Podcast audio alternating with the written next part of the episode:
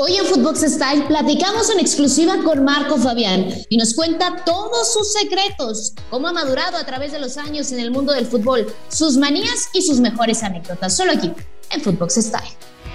Acompaña a Mari Carmen Lara en Footbox Style, un podcast de Footbox.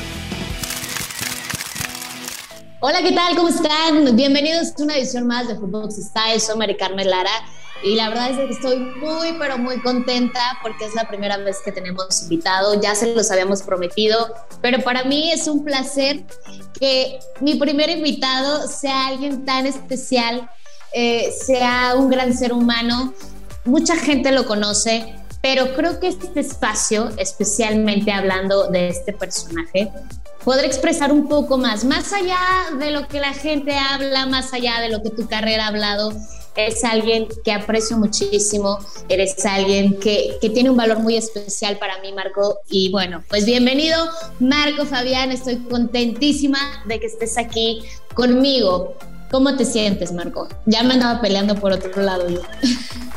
Qué gusto, qué gusto, Mari Carmen, y qué placer. Primeramente, qué privilegio ser tu primer invitado y sobre todo eh, que sepas que recíproco eh, el agradecimiento que tengo y que sabes que también te admiro por todo lo que has trabajado, has luchado y bueno, me da gusto compartir un ratito este espacio contigo. Así que aquí estamos contentos y alegres como siempre. Qué bueno, Marco, me da muchísimo gusto de verdad compartir esto contigo. Y bueno, yo creo que eres alguien que ya no necesita presentación, ya no vamos a ahondar en temas, eres alguien que ha recorrido el mundo, eres alguien que en el tema a lo mejor profesional, mucha gente conoce tu carrera y se puede meter a internet y sabe qué es lo que has hecho, ¿no? Yo quiero comenzar con esta pregunta que para mí es súper importante quiero que le cuentes a toda la gente quién es Marco Fabián, más allá, Marco Fabián de la Mora, del deportista, de lo que has hecho, de que has estado en selección, de que eres un jugador que cumple el sueño de irse al extranjero, regresó, sigue en activo. ¿Quién es Marco Fabián? Bueno, más allá de lo que de lo que comentaste, de lo que ha sido mi carrera, de lo que ha sido mi, mis situaciones de, de vida, de trabajo, porque al final también es un trabajo creo que el Marco Fabián, el ser humano, la persona, me considero una persona, eh, a veces es difícil eh, admitir o elogiarse situaciones buenas, pero creo que eh, también es de valorar, ¿no? Y yo no tengo miedo de decir que, que soy una persona de un gran corazón, una persona que me gusta ayudar mucho a la gente, una persona buena, una persona transparente, honesta y sobre todo alegre, ¿no? De esas personas que le gusta vivir la vida, vivir el momento. Soy de las personas que, que piensa que, que, bueno, que venimos al mundo por un rato, ¿no? Que, que sabemos que, que todos tenemos un talento. Soy una persona que cree mucho en Dios. Soy una persona muy apegada a mi familia.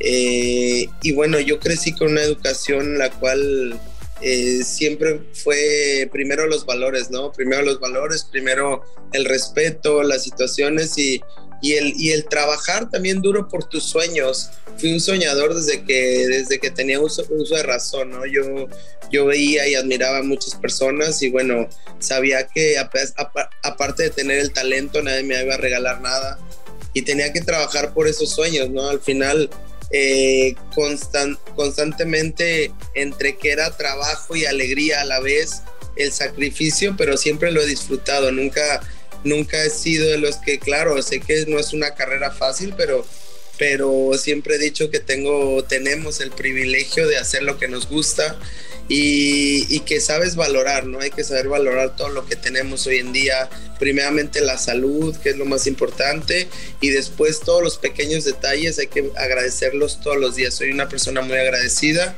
y, muy, y muy positivo, ¿no? Siempre trato de mantener una actitud buena. Sabemos que tenemos días malos, días buenos, pero trato de transmitir siempre una buena vibra y una y una alegría hacia las demás personas. Qué agradable sujeto. ¿Cómo, ¿Cómo le hace Marco Fabián? Porque es lo que te decía, a lo mejor el tema de la carrera es parte de tu trabajo, pero también parte del trabajo a lo mejor de ser un jugador de talla internacional y ser reconocido, también viene la otra parte, así como hay gente que te admira, hay gente que muchas veces te critica.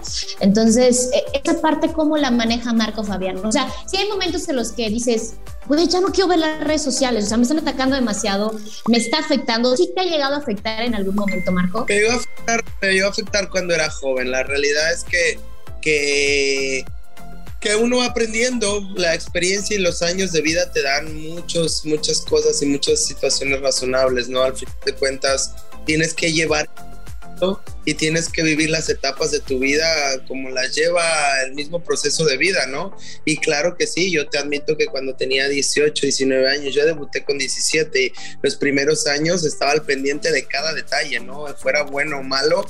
Y, y al final, gracias a, a mi familia, a mis amigos, a gente que se me acercaba a mí, empecé a aprender que no, que ni, ni ni lo bueno es muy bueno, ni lo malo es muy malo, ¿no? Que nadie, que, que nadie, yo soy el primero y la primera persona que nunca me gusta juzgar a las personas sin conocerlas o sin saber cómo son, qué hacen, qué, qué situación tienen, ¿no? Y a la, a la, vez, yo siempre he dicho que las personas que juzgan sin saber quién es, digo, sabemos que estamos en un mundo que es muy respetable la opinión de cada quien, y al final aceptas la situación de, que opinen de ti, sea bueno o malo, ¿no? Pero al final, si dicen cosas buenas, tampoco te puedes venir arriba ni sentirte el mejor del mundo. Si dicen cosas malas, tampoco te puedes tirar al suelo y llorar y decir, oh, eh, voy, a, voy a darme de golpes en el pecho porque soy muy malo. No, si te dejas llevar por esos comentarios, tu vida y tu balance y tu cerebro empieza a, a dejarse llevar por eso y afecta al final de cuentas en tu vida personal. Entonces, creo que fue muy poco el tiempo en el que me dejé llevar por eso y, y sí me molestaba. Y me acuerdo que de pronto veía en esas épocas algún comentario malo y decía, no, pero es que no, y le quiero contestar para decirle que no es verdad y no, porque está diciendo esto, qué mal, porque dice, o sea, y después te empiezas a meter, y después dices, imagínate que estuviera respondiéndole a cada persona, o sea, creo que te desgastarías tanto que, que no te quedaría vida, ¿no? Para disfrutar de, lo de tu propia vida. Entonces, conforme el tiempo empiezas a aprender y, llega un momento que ya te olvidas de todo eso, ¿no? Te pueden decir, te pueden decir las cosas buenas y pueden decir que es el mejor del mundo y no te lo crees. O sea, tú sigues siendo y trabajando de la misma manera. Pueden decirte que eres malísimo, que te hiciste algo mal y también dices, bueno, es mi vida y yo hago lo que se me dé la gana y al final me juzgo por mí mismo y al final, claro, tomo lo bueno y lo malo, pero de las personas que tú sabes que te lo dicen con ese valor de, de ayuda, ¿no? De lo demás, créeme que no. Y hoy en día, créeme que ya estoy muy fuera de todo eso, ¿no? Ya, ya lo sé manejar. Quiero que le platiques a la gente también cuántos tatuajes tienes, qué significan tus tatuajes, porque a lo mejor de repente la gente no sabe y hay gente, no sé, hay jugadores que tienen prácticamente todo el cuerpo tatuado, pero para ti los tatuajes que tú tienes son muy importantes y muy especiales y quiero que le platiques a la gente un poquito acerca de ellos. Así es, eh, bueno, empezando con, con, lo, con el primero más grande que tengo. ¿No te regañó tu señora madre cuando te tatuaste? Fíjate que una historia muy rápida. Yo estaba en contra de los tatuajes. Yo de chico decía que no iba a tatuar. No. Y mi primer tatuaje, entre comillas, según yo, me lo hice grande. Mi primer tatuaje me lo hice cuando yo estaba en Cruz Azul, que tenía 22 años por ahí, si mal no recuerdo. 22, 23 años. Entonces, según yo, pues yo ya veía a mis compañeros desde los 17 tatuados y todo, y yo decía, no, no me voy a tatuar y todo, pero como dice, nunca digas nunca, ¿no? Sí. El primer tatuaje fue en Cruz Azul y bueno, ese creo que hasta la fecha es el más significativo, que es el que tengo aquí en el brazo, que es el de mi familia. Eh, tengo a mis padres, eh, a mi hermana y a dos personas que ya no están conmigo, que es mi hermano, que muchos saben también la, la, historia que falleció, y a mi abuelo que falleció también hace poco, que, que bueno, que mi abuelo también era como mi segundo padre, era todo para mí. Entonces, este tatuaje creo que para mí es el principal porque es mi familia, es mi sangre, es mi todo. Después ya vienen, no tengo muchos nada más, tengo el, el clásico de las Olimpiadas. Ajá. No puede faltar. claro. Agregarle la medallita de oro, ¿eh? pues tengo aquí un versículo de la Biblia que dice todo lo puedo en Cristo que me fortalece que para mí también significa mucho. Eso es increíble, Marco. Oye, a lo mejor mucha gente no lo sabe, pero eres alguien que te encanta viajar. Y tengo en la espalda, no sé si alcanza a ver, que es a lo que vivas a tu pregunta. No, no se alcanza a ver mucho, pero bueno, es un, es un mundo y va un avioncito alrededor del, del, del mundo.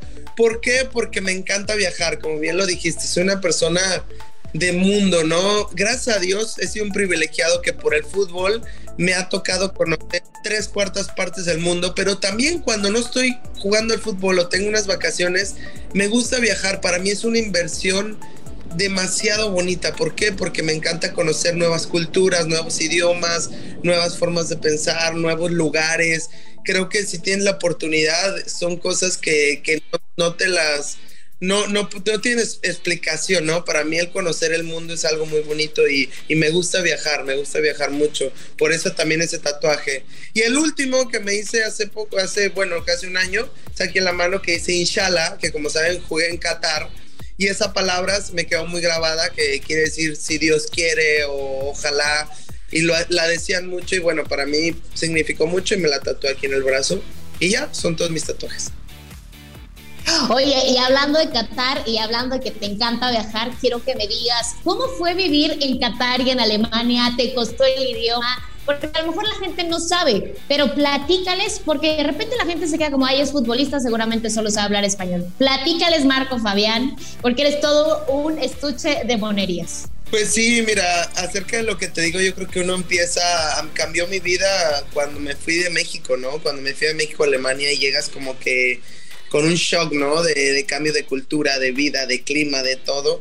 Pero ahí abre los ojos al mundo y dices, ¿cuánto mundo hay detrás de todo ese círculo en el que a veces piensas que estás en esa burbuja en la que te mueves? Y de ahí fue donde mi mente empezó como a abrirse y me gustó demasiado, me gustó aprender historia de otros países, situaciones, culturas y dentro de eso los idiomas, ¿no? Yo desde que me fui, algo que tenía en mi cabeza decía, quiero hablar alemán. Entonces el primer día no perdí ni un momento para empezar a tomar clases y empezar a practicarlo y obviamente el día a día la práctica me lo dio. Y bueno yo a los seis meses ya lo entendía al año ya lo hablaba y después aprendí a leer y escribir y bueno después lo perfeccioné que duré casi cuatro años allá. Hablo cuatro idiomas hablo inglés español alemán e italiano. ¡Ay! El italiano no, no al 100%, lo manejo un 70% que me gustaría perfeccionarlo y todo, pero una conversación básica la sé. Se preguntarán, ¿por qué italiano si nunca viví en Italia?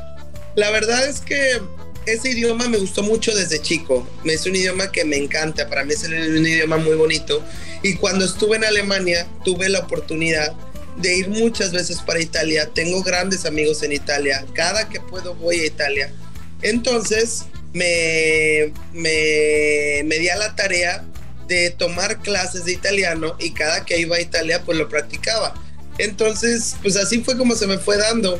Después pues obviamente el inglés ya lo fui perfeccionando. Viví en, en Filadelfia un año, lo sé bien y bueno, y el español, pero sí, me gustan mucho los idiomas.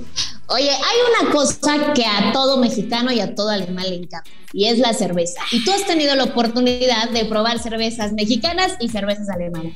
La verdad, Diego, ya sincerándonos aquí, ¿cuál te gusta más a ti? La verdad me quedo, y siempre lo dije en Alemania, me quedo con la mexicana. ¿Clara o oscura, Marco Fabián? Eh, clara, clara. Tienen ellos la fama, los alemanes, obviamente, por la cerveza, ¿no? Yo a veces me sorprendía porque despertaba y veías en la calle alemanes desayunando con su tarro de cerveza, ¿no? Y tú decías, y aparte con el frío, menos 10 grados, menos 15 grados y con el tarro de cerveza, a todas horas, bueno, es una cultura. Llegué a probarla, pero mm, me quedo con el sabor mexicano y terminaba pidiendo alguna cerveza mexicana que encontrara por allá, a pesar de que ellos tenían mucho. pero sí, eh, me quedo con la mexicana. Producto nacional. eso, es todo, Marco Fabián. Oye, ahora has tenido la oportunidad de vivir en un paraíso como lo es Mazatlán.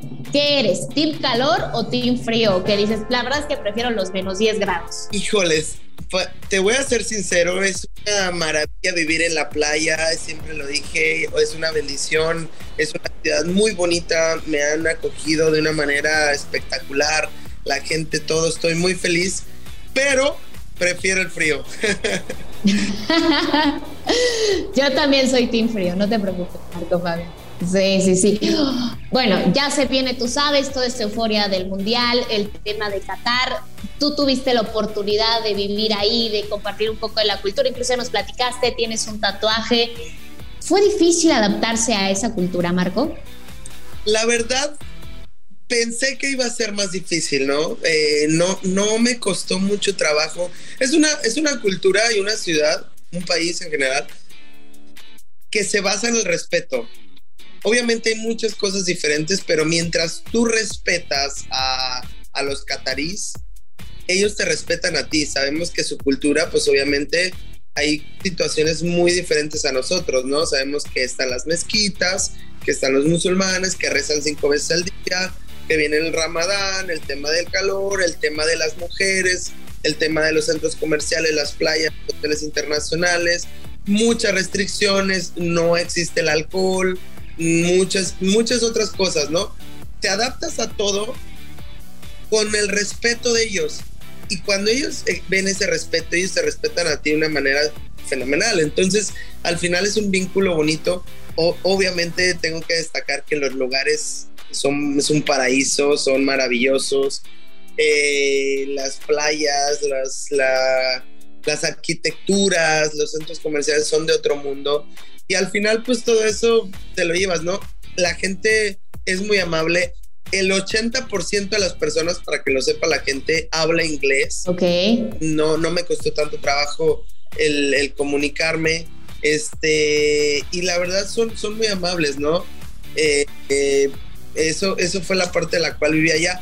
Tú, estuve arropado de la gente que ya vivía allá y que, bueno, por ejemplo, españoles, Xavi, su cuerpo técnico, que todos, la mayoría están ahora en Barcelona, me ayudaron bastante. Eh, Gaby, el ex capitán del Atlético de Madrid, me ayudó bastante cuando llegué. Y por ahí dos, tres personas que conocía, pero me adapté muy bien y muy rápido. Te encantó seguramente esta experiencia.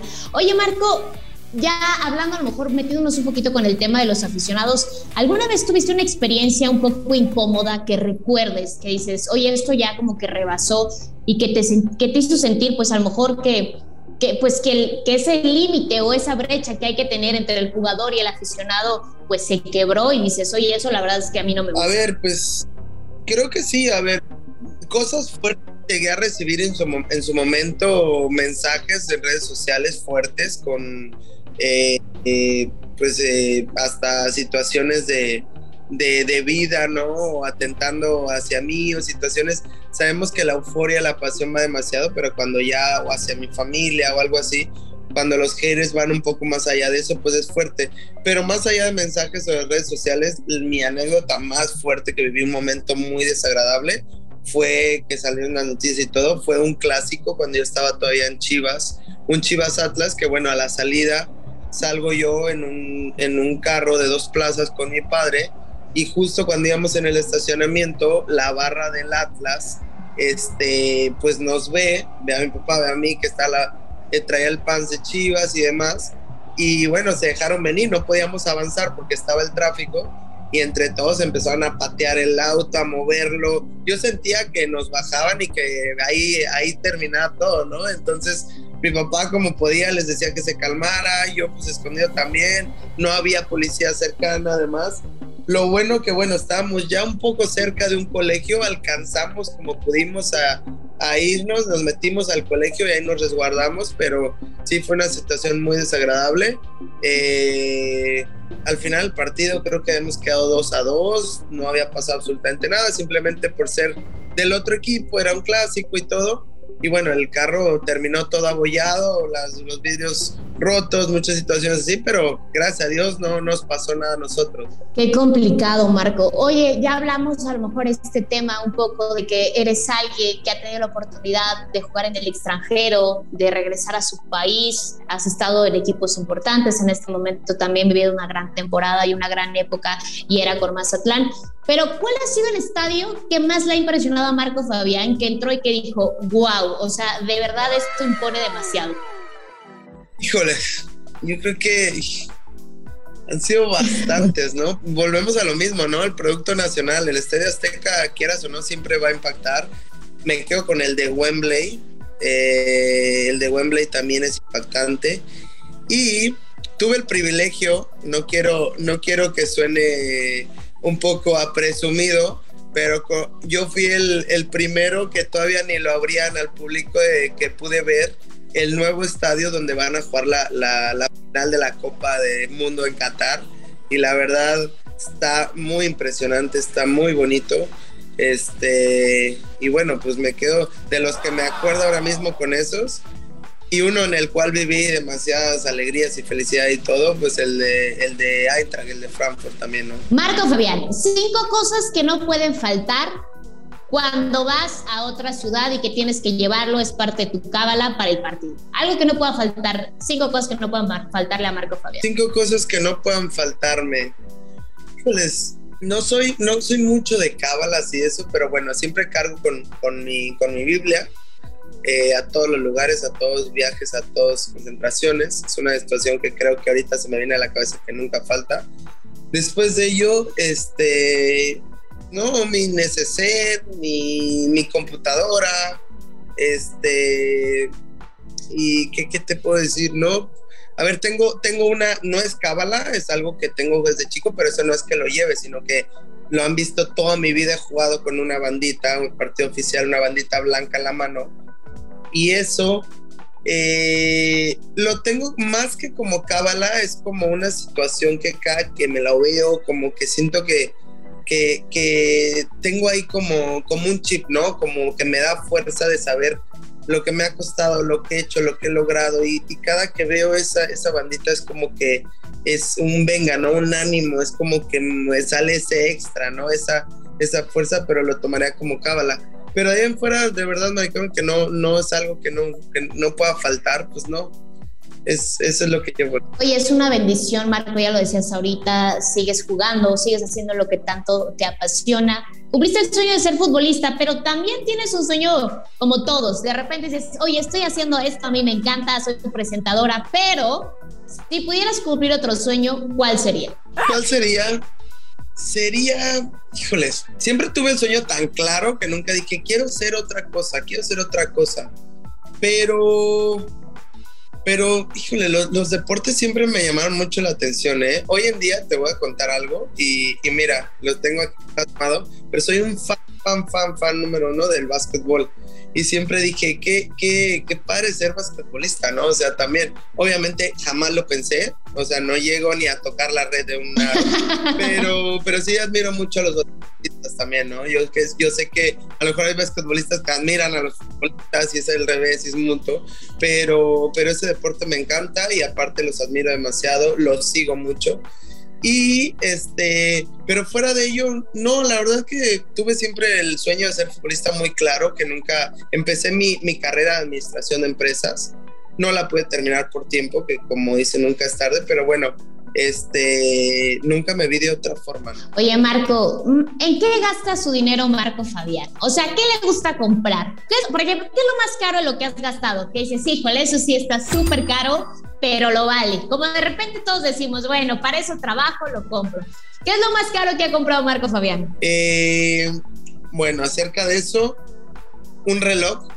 Me podría decir que me, me gustan mucho los relojes. Me gustan mucho los relojes. Y los, te voy a decir la frase de mi mamá, porque me dice, voy a entrar al closet y me dice, ¿por qué tienes tantos zapatos y nomás tienes dos pies? Soy un fan de los zapatos, o sea, me encanta comprar muchos y tengo muchos pares de zapatos. Y yo creo que esas dos cosas son mis, mis lujos que me, que me doy o mis caprichos. Digo, los relojes tampoco es, es, uno o dos, pero sí lo, pero sí, sí, este, sí he invertido en ese caprichito y bueno, zapatos o tenis o como le quieras llamar, son, sí tengo bastantes porque, porque sí me gusta, ¿no? De pronto ropa son mis caprichitos que tengo. Pero en realidad, ¿en qué gasto el dinero? Y esto va como también, este, además de respuesta como tip para la gente es en invertir, ¿no? En invertir. Hay que ser, como dijiste hace rato, mucha gente piensa que somos futbolistas y todo, pero uno estudia la vida, empieza a conocer tantas situaciones, tengo tantos ejemplos, tantas cosas que uno empieza, yo empecé hace muchos años a, asegurar mi futuro. A, ¿En qué invierte Marco Fabián? ¿En qué invierte Marco Fabián? Pues mira, tengo muchas situaciones de inversión en bienes, en bienes y raíces. Tengo un restaurante, tengo bienes y raíces, te hablo en México y fuera de México también, en Europa. Este, tengo unos proyectos importantes que estoy ahorita casi terminando, de los cuales vienen unas unidades con, con escuelas de fútbol eh, para los niños. Eh, estoy asociado con otros, otras personas en temas de, de, de restauranteros y de, y de, situaciones también fuera de México. Y estamos con un proyecto de, arquitectura de hacer una, una, unas nuevas torres. Entonces, al final, este, pues siempre uno busca en qué, en qué invertir, ¿no? Tengo varios seguros ahí invertidos y, y ahorita estoy estudiando un poco que, como dicen por ahí, hay que ir al día todo el tema de, de, de, lo nuevo de hoy en día, de, de, la tecnología. A lo mejor mucha gente no lo sabe, pero bueno, hay unos que creen, otros que no creen. Yo al menos quiero decirles que estoy estudiando todo el tema del Bitcoin, de las monedas eh, virtuales, de los NFT, de, los, de muchas situaciones de esas. Entonces, pues por ahí vamos también, ¿no? Hay algo que este joven no haga bien. Porque la gente muchas veces, Marco, a lo mejor se encasilla y puede llegar a pensar, bueno, Marco, hablando de cualquier jugador, solo se dedica a jugar y ya. Pero muchas veces no conoce a lo mejor esta parte que, como dices tú, no solamente soy jugador, he aprendido a invertir mi dinero, ¿cuál sería el consejo que podrías darle tú a los jugadores que a lo mejor van empezando en este momento? Hablaba, yo debuté a los 17 años. De repente uno a los 17 años, y a lo mejor muchas veces es muy fácil juzgar, pero pues ustedes a los 17 años, tener el trabajo de sus sueños, tener el sueldo que a lo mejor ni siquiera habías imaginado, ¿Qué, cuál sería el consejo que le darías a estos jugadores? Anota eso, anota eso. Pues yo creo que el mayor consejo es ese, lo acabas de decir perfectamente, ¿no? Que, que la carrera se te va en un abrir y cerrar de ojos, que es una carrera corta y que no hay tiempo que perder, como dices, a veces 17, 18 años dices, ay, me queda mucha carrera, ay, voy a ganar más dinero, hoy lo puedo desperdiciar, hoy lo puedo gastar, hoy voy y me lo gasto en tal cosa. ¿Te pasó, Marco? ¿Te pasó a ti en algún momento? Sí, a mí sí me pasó, por eso te digo, yo quiero y quiero, y quiero también eh, tratar de que no le pase a mucha gente. Gracias a Dios no me pasó tampoco mucho tiempo, pero yo en, e, a esa edad me pasaron dos, tres años que sí decía, ve, vamos para acá, yo invito, yo pago todo, vamos para acá, traía 20 amigos, 30 amigos, restaurantes, salía para acá, viajes invitando a mil gente, me compraba cosas innecesarias, este, no invertía, más allá de que me compraba muchas cosas, siempre creo que hay que tratar de, de saber balancear tus gastos. Cuando sepas ordenar lo que ganas y en lo que gastas, es el primer punto, ¿no? Es como check de a partir de ahí ya tienes para gastar y para manejar tus finanzas y para manejar todo. Nadie te dice que no te compres tus caprichos ni tus ganas y todo, pero cuando no tienes una base en algo invertido, en algo guardado, no puedes terminar gastándote todo lo que no tienes. Entonces, claro, ese es el consejo más, más, más productivo, ¿no? Que desde un principio, desde tus 17, 18 años, tengas esas bases de saber que primero está el, el guardar o el invertir y después lo que queda o la base que tengas para gastar. Y que esto se pasa en un abrir y cerrar de ojos. Así que eh, si piensas que mañana va a haber más, mañana, el mañana a lo mejor no llega y después de tener mucho, ya no tienes nada, ¿no? Entonces creo que son, son situaciones que lo tienen que valorar, sobre todo los jóvenes, ¿no? Ahorita tocabas un tema bien importante y, y muy interesante, a lo mejor para ustedes, que tienen el reflector, que tienen la fama, que tienen a lo mejor el tema del poder adquisitivo.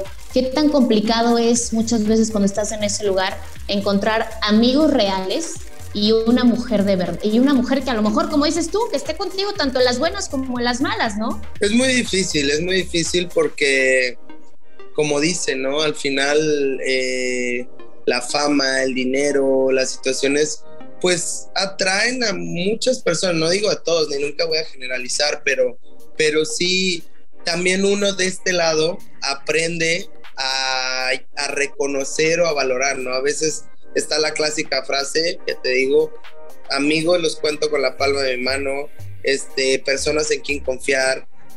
La familia queda por un lado porque la familia siempre está ahí, es parte diferente, pero amistades, como dices, la mujer que con quien compartas tu vida, yo no le tengo miedo al aquí hay un cliché un poco que respeto demasiado, lo respeto porque tengo muchos amigos que así son, que se casan con la primer novia que tienen desde chico y todo, porque dicen que es la que estuvo con ellos en, desde las malas, cuando no era nadie y que después están en las buenas, ¿no?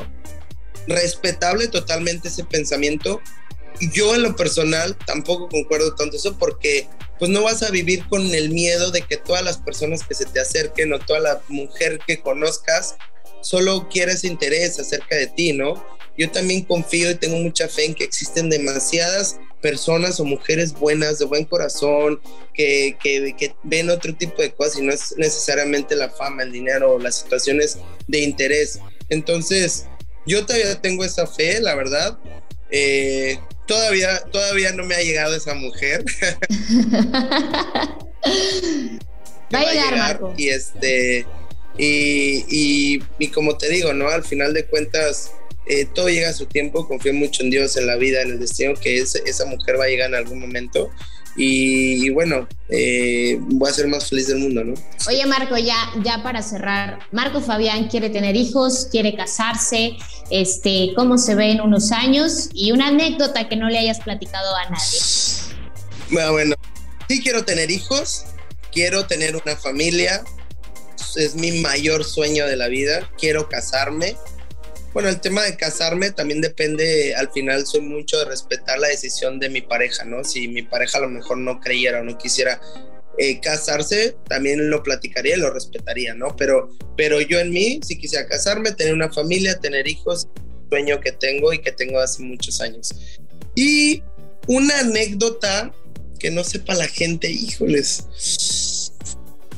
Es que hay, hay muchísimas, hay muchísimas, pero ¿qué te puedo contar? A ver una sí que se ve. a ver, estábamos hablando hace rato del tema de, de, otros países, culturas y todo.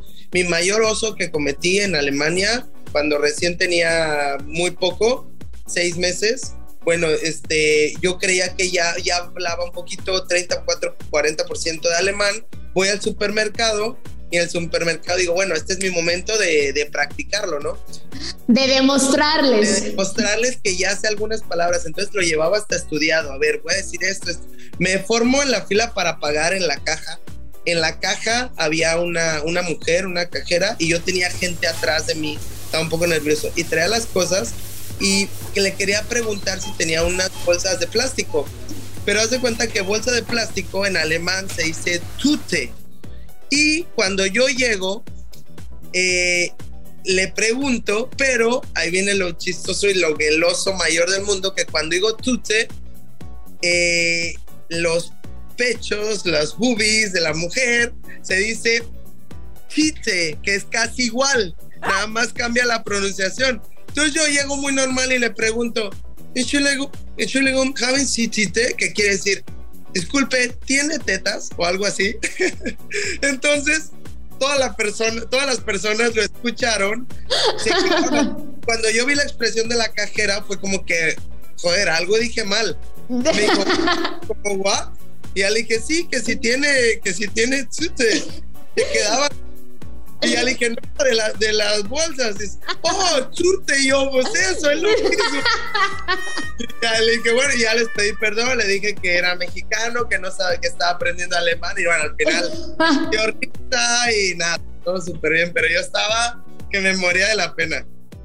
Sí, puede llegar a pasar. Creo que eso es de las peores cosas que te pueden suceder cuando no dominas un idioma y de repente segundo lo traes en la cabeza y todo lo que dijiste es completamente diferente. Pero bueno, Marco, de verdad, muchísimas gracias por tomarte el tiempo de platicar con nosotros. Como lo dije al inicio, de, este episodio. Eres alguien súper especial. Muchas veces la gente se queda con lo que nosotros hacemos, tú en el terreno de juego, nosotros como medios de comunicación, pero no saben que saliendo de eso, que es nuestra chamba, también tenemos vida, también la pasamos mal, también de repente tenemos bajones, somos seres humanos, este, muchas veces hay que salir a dar la cara, es complicado, pero de verdad Marco, mil gracias por esta charla, la pasamos increíble, se nos fue rapidísimo el tiempo y hablando del tema de la familia y del tema de la mujer, va a llegar Marco Fabián, no te preocupes, ahí está.